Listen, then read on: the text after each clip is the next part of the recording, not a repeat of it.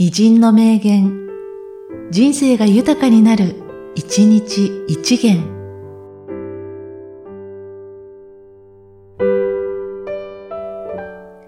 6月17日、臼井よしみ。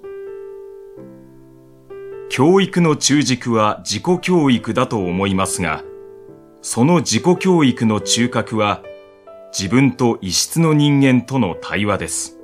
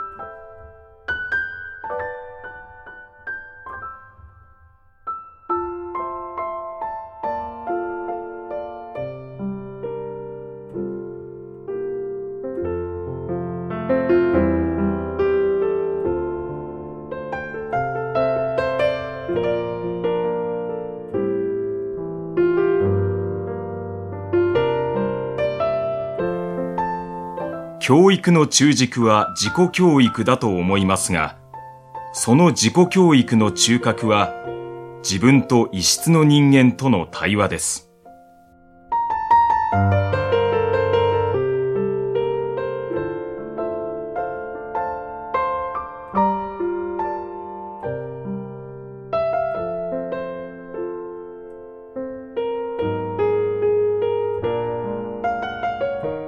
この番組は、提供、久常圭一、プロデュース、声ラボでお送りしました。